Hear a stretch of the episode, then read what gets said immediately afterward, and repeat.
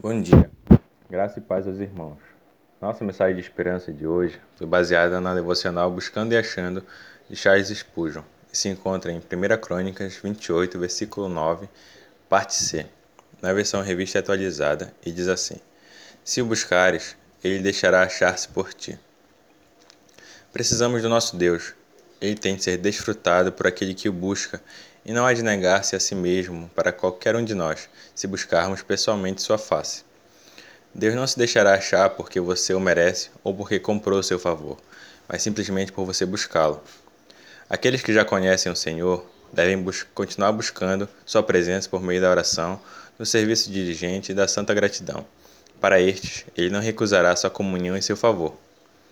Aqueles que ainda não o conhecem para o bem de suas almas, têm de começar a buscá-lo imediatamente e jamais parar, até que o tenham encontrado como seu Salvador, seu amigo, seu Pai e seu Deus. Que grande certeza esse versículo oferece àquele que busca a Deus. O que busca, encontra. Você, se buscar a Deus, o encontrará.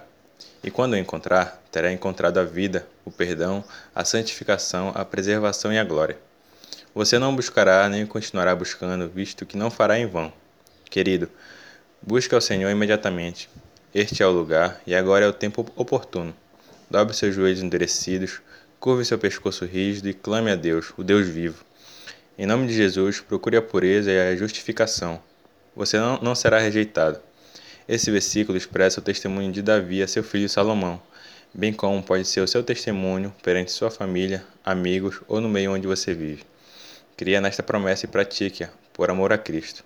Oremos. Senhor Deus e Pai, graças te damos pelo dia que se inicia hoje, Senhor.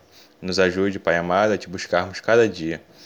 Que não deixemos na correria do dia nos esquecer do Senhor e nos ajuda a te buscar, pois o Senhor está sempre pronto a nos atender.